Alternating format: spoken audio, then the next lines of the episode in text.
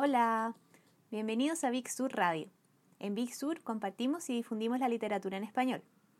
Hoy les venimos a contar sobre las novedades de agosto, ya disponibles en librerías de Chile.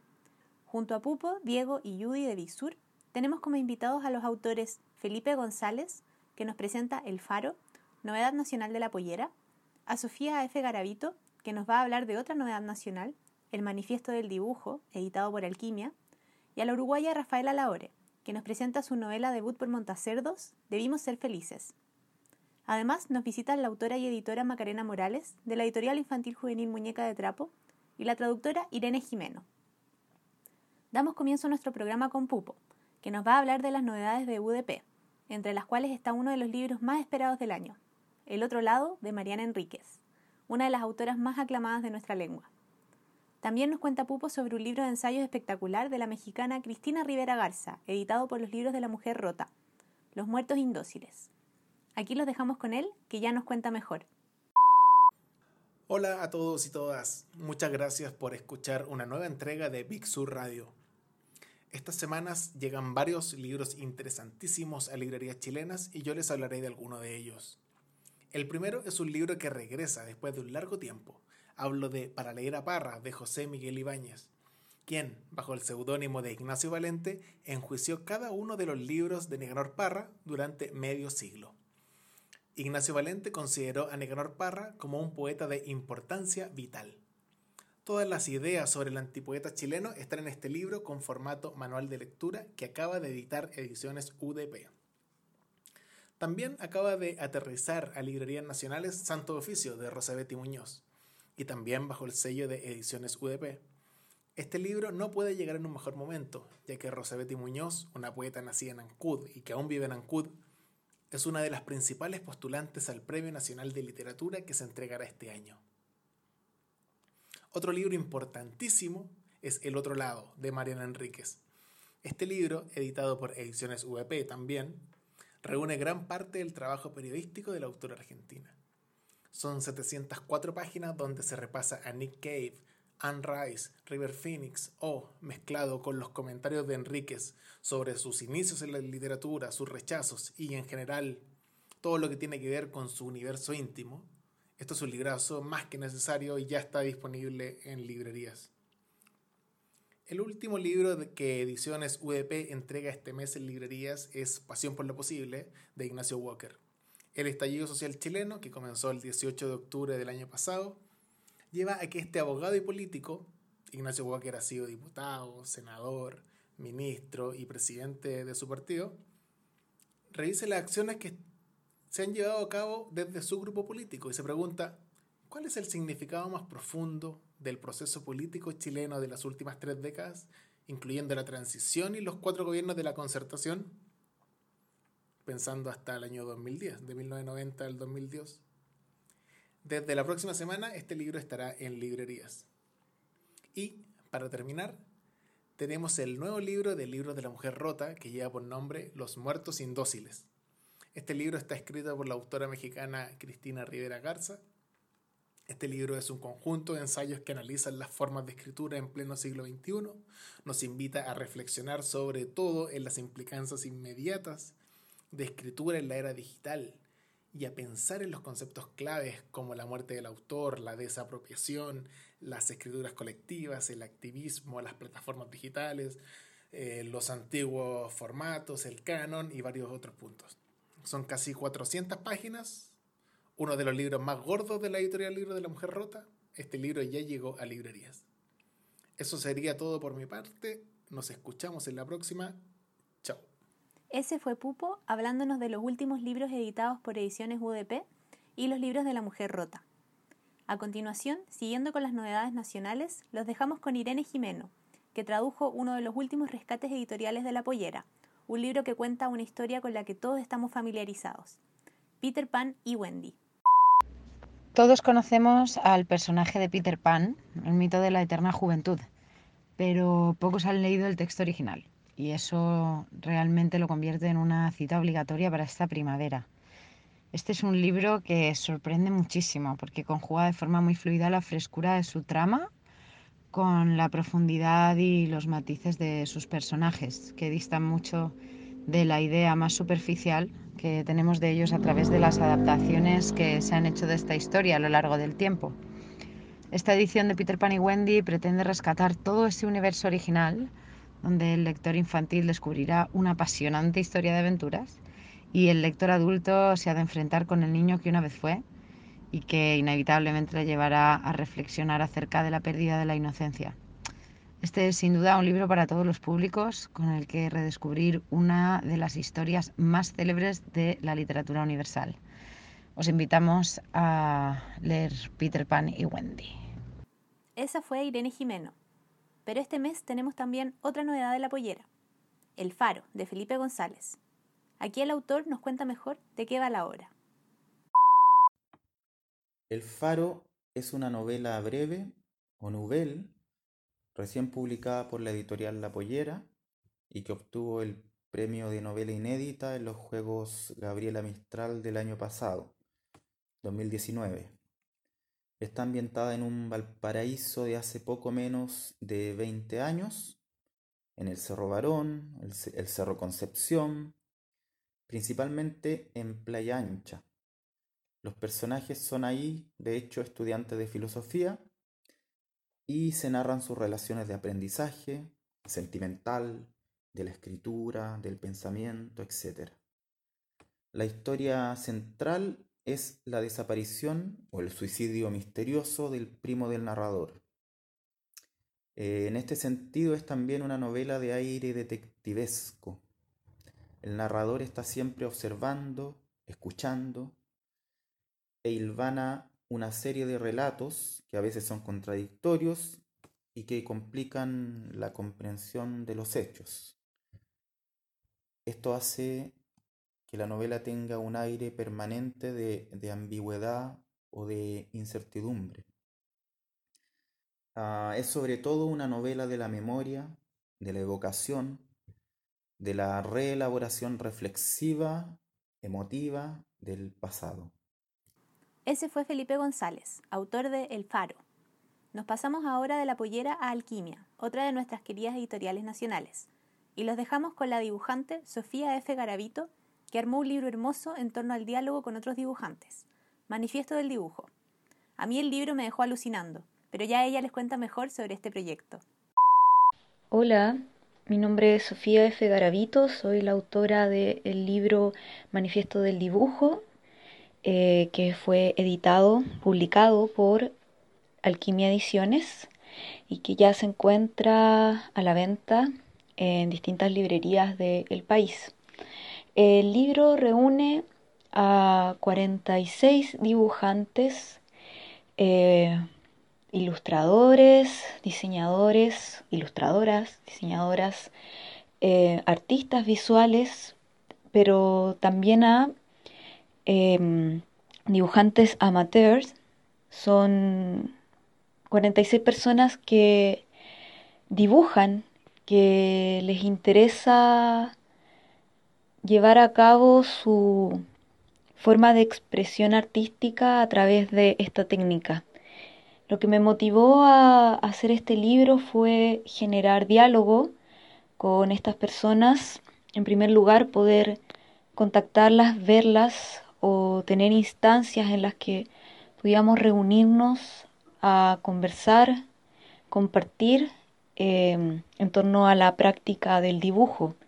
Tenía mucha curiosidad por saber qué, qué los llevaba a dibujar. Por eso la pregunta que enmarca todos estos testimonios es ¿por qué dibujar?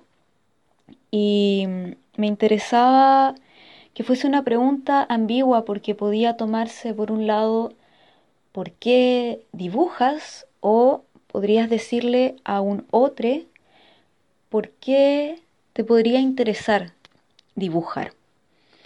Y creo que hay una parte de mí, bueno, yo soy profesora, pero eh, hago, he estado trabajando en colegios, en distintas instancias, también hago talleres y me parecía muy importante poder acercar la técnica del dibujo, que es algo que mm, hacemos con mucha naturalidad eh, cuando somos niñas, pero también es una práctica que ha acompañado el desarrollo humano. Em, los dibujos están en las cavernas, están en los cerros, están inscritos en el desierto y también los llevamos hoy en nuestras libretas, en nuestros celulares, en, en los iPads o en las tabletas que conectamos al computador. Y en un mundo que está lleno de imágenes y de, de frases que también lo son, me parece particular que aún exista un poco de miedo al tomar un lápiz y un papel, o sentir vergüenza, o haber perdido la, esta magia infantil de jugar con el dibujo. Entonces creo que uno también de mis objetivos con esta investigación, tal vez podríamos llamarlo así, es que las personas que gusten de dibujar o que les gustaría eventualmente retomar esta acción puedan encontrar en estos 46 dibujantes distintas perspectivas acerca de lo que eh, de lo que se siente o de lo que se piensa cuando uno está en esta situación creativa eh, o de conexión espiritual o de meditación o también en apuros, ¿no? Porque muchas veces el dibujo también es una condena, pero una condena bonita, ¿no? Como existirán condenas bonitas, tal vez. Estoy puro chamullando, pero, pero por lo menos yo lo vivo así. A veces, como digo en el prólogo, es una forma de vida muy insoportable, que tienes que estar ahí ocupando todo tu cuerpo, no solo la mano, sino que un concentrado. Hay dolores de espalda, hay dolores en el brazo muchas veces. Podrías estar, no sé, haciendo otras cosas, eh, mirando el mundo o viviendo la vida de otra forma, pero, pero decidiste sentarte a, buscar respuestas a través de la línea, el punto eh, que aparecen, las texturas también en el papel, buscar distintos sentidos a través de la gráfica. Bueno, eh, no sé si divague mucho, espero que no, espero que se entienda. Y, y bueno, eso es Manifiesto del Dibujo.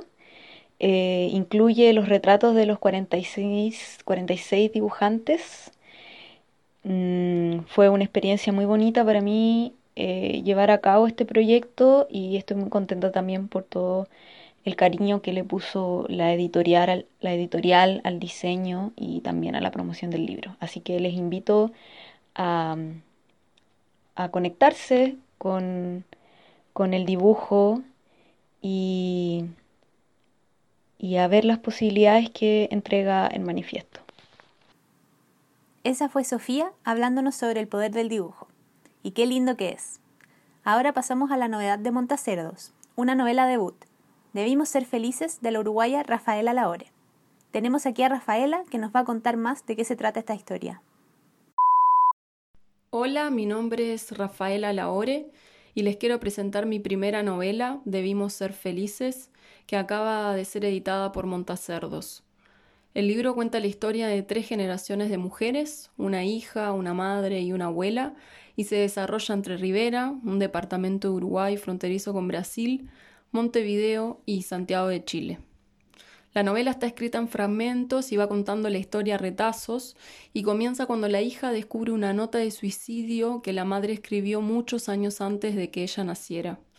Ese episodio es justamente el que dispara una búsqueda de la hija, que es la narradora, y que trata de responder qué fue lo que llevó a la madre a hacer algo así.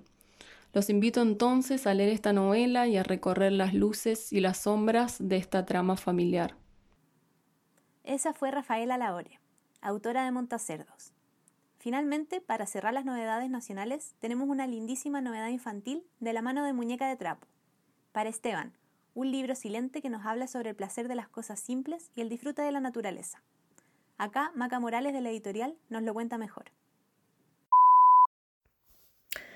Hola, soy Macarena Morales dueña y editora de la editorial infantil Muñeca de Trapo, y hoy me gustaría hablarles sobre nuestra más reciente publicación titulada Para Esteban, del autor coreano Ron Lee.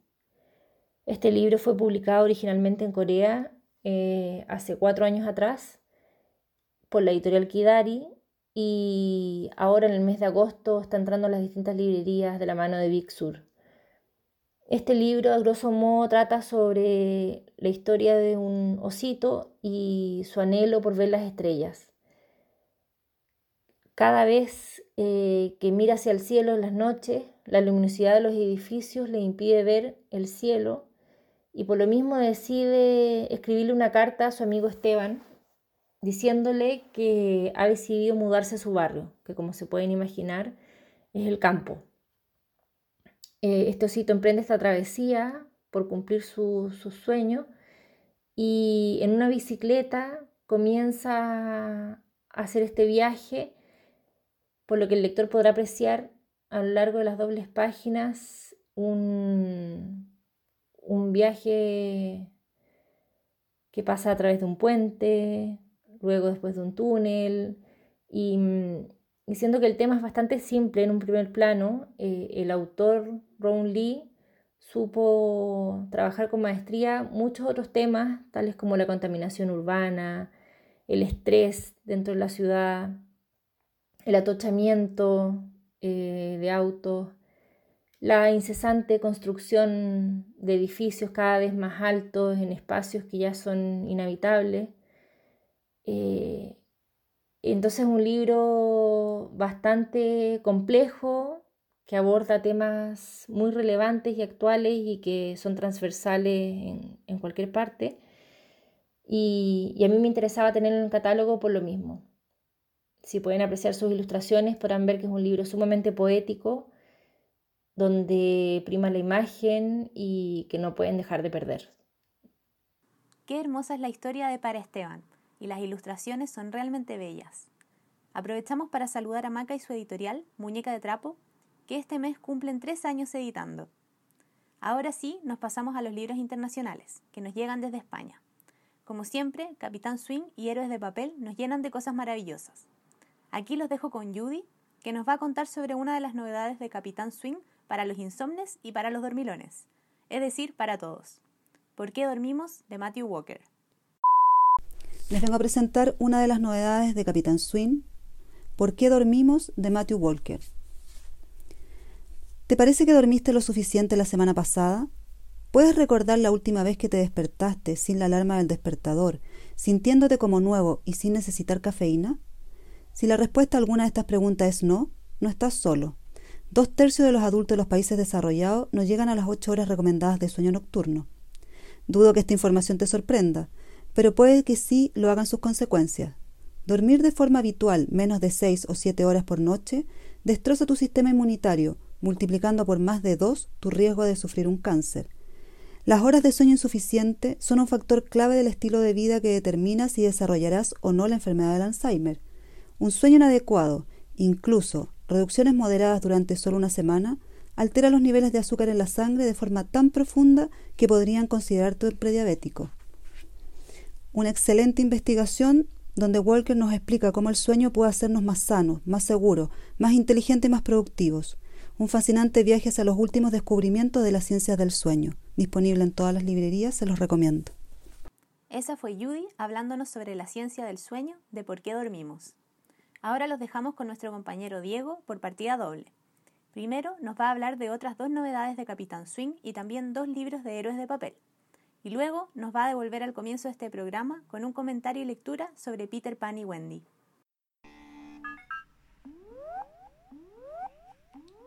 Hola amigos de Dixur Radio, aquí Diego Alfaro Palma con Fondo Robótico.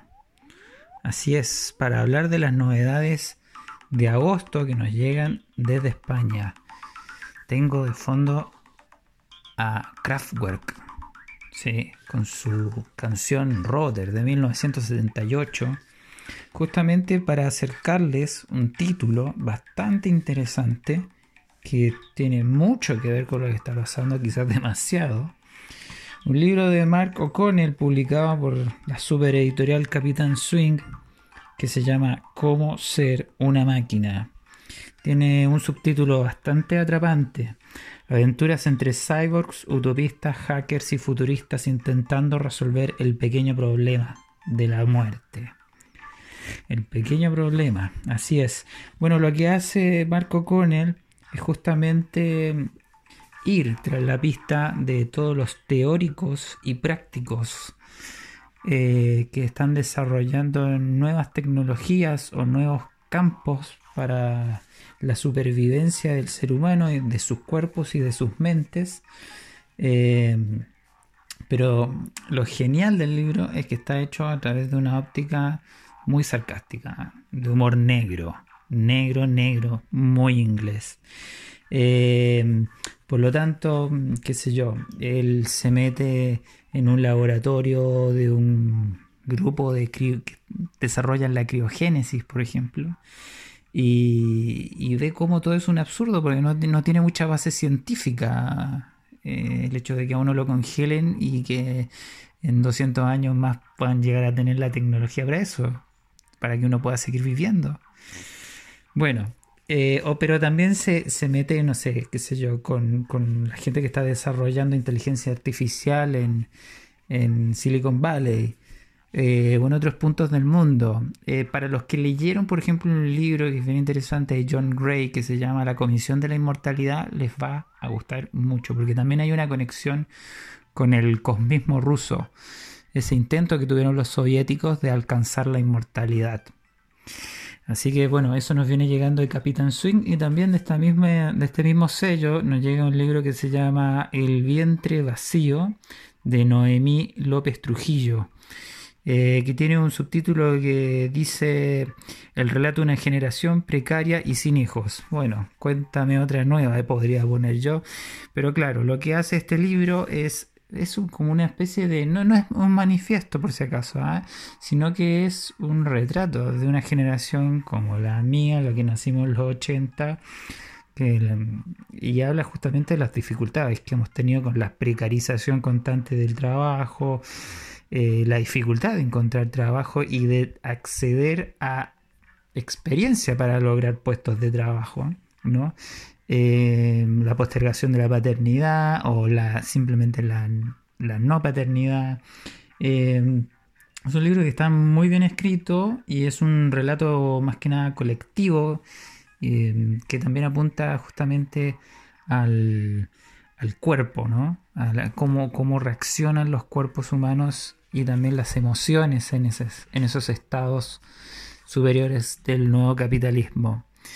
Y de España también nos llega esto de los magos, ¿no? De, mm, los magos de Héroes de Papel. Un libro de Francesc Miró, Requiem por un vaquero espacial, el universo de Cowboy Bebop. Yo aquí tengo que sincerarme un poquito porque cuando marqué el listado de, mm, en Excel de lo que venía de, de la gente de Héroes de Papel, yo estaba fascinado cuando vi este título porque Cowboy Bebop es uno de mis animes favoritos. Yo no soy un, un, seguidor de animes ni nada de eso, pero me acuerdo que hace como 10 años la vi esta serie y me re que te encantó porque es una especie... Eh, el Cowboy Bebop es un es un pirata espacial, un recompensas, ¿no? Y la serie ocurre como en un ambiente medio de Far West, ¿no? Eh, pero en el espacio. Y este recompensas tiene que ir, eh, digamos, eh, cumpliendo las misiones que le van otorgando a sus clientes. Todo con música jazz de fondo, con blues también. y con un relato y un trabajo en el guion que alucinante. No, de verdad, una serie que me gusta y que la, volvería a ver. Y también de series, esta vez de un manga, nos llega un libro de Mariela González, también de los magos de Héroes de Babel, que se llama Tras la puerta de la verdad, explorando Full Metal Alchemist. Otra serie, claro, un manga creado por Hiromu Arakawa, eh, una de las voces más importantes del cómic japonés, que tiene un montonazo de fans. Y este libro, eh, con una hermosa factura, lo que se dedica a hacer no solamente avanzar a través de los distintos capítulos o el contenido eh, narrativo de la serie, sino también de sus influencias y de dónde sale el fondo de ese contenido. Hay un capítulo bastante interesante sobre la alquimia, de hecho, así que lo van a disfrutar, lo van a disfrutar mucho y también sobre todo por la plasticidad que tiene. Es un libro bellísimo en cuanto a la factura. Así que ya saben, queridas, queridos, querides, estas son las novedades que nos están llegando a ah, desde España. Y bueno, a por ellos, tíos, a por ellos, tías, a por ellos, tías. Gracias, Diego. Esas fueron las novedades de agosto. Y como les prometimos, los dejo con Diego nuevamente, que nos va a leer un fragmento de Peter Pan y Wendy de J.M. Barry, un clásico ahora publicado por La Pollera. Nos escuchamos pronto.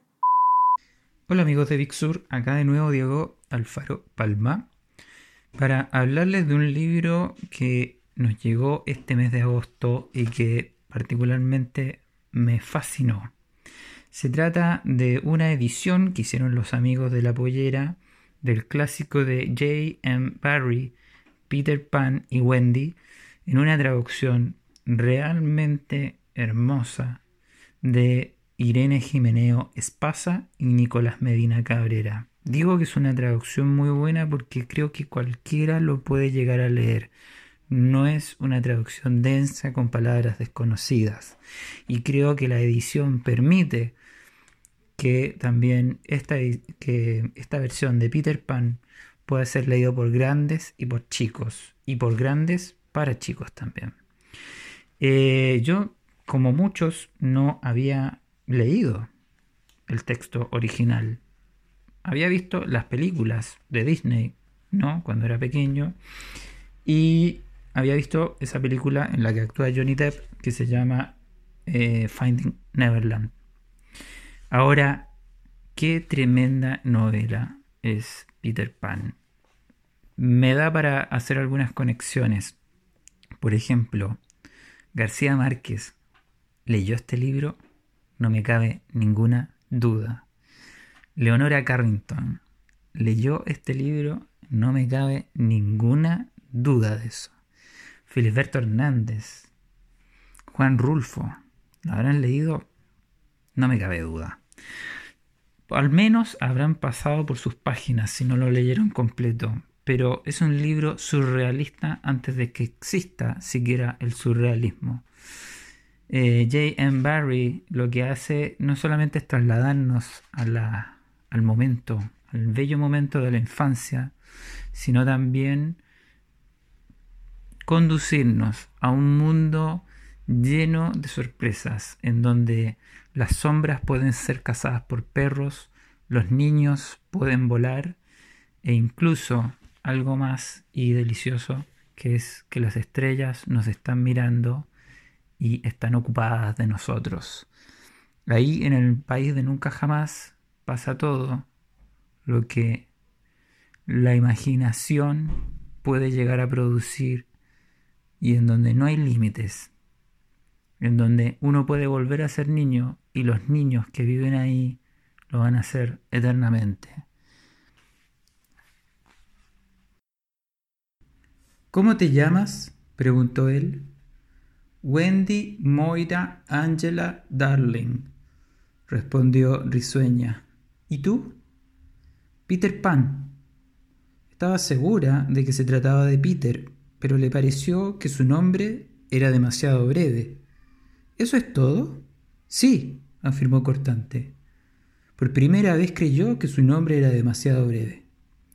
Lo siento mucho, respondió Wendy Moira Angela. No pasa nada, se resignó Peter. Ella le preguntó dónde vivía. En la segunda a la derecha, explicó él, y después derecho hasta el amanecer. ¡Qué dirección más rara! Peter se vino abajo. Por primera vez pensó que se trataba de una dirección extraña. No lo es, alegó. Bueno, rectificó Wendy al recordar que era la anfitriona. ¿Esa es la dirección que ponen en las cartas? Él deseó que nunca hubiera mencionado las cartas. No recibo cartas, contestó tajante. Pero tu mamá sí, ¿no? Tampoco tengo mamá, confesó. No solo no tenía, sino que tampoco quería tener una en absoluto. Para él, la madre era una figura muy sobrevalorada. Wendy, sin embargo, sintió que estaba en presencia de una verdadera tragedia. Oh, Peter, no me extraña que estuvieras llorando, exclamó para salir de la cama y correr hacia él. No estaba llorando por eso, replicó indignado. Estaba llorando porque no consigo que se me pegue mi sombra. Además, no estaba llorando. ¿Se te cayó? Sí. Entonces Wendy vio la sombra en el piso con aspecto calamitoso y sintió una tremenda compasión por Peter. ¡Qué terrible! exclamó, sin evitar reír cuando advirtió que él había intentado pegarla con jabón. ¡Qué típico de un hombre!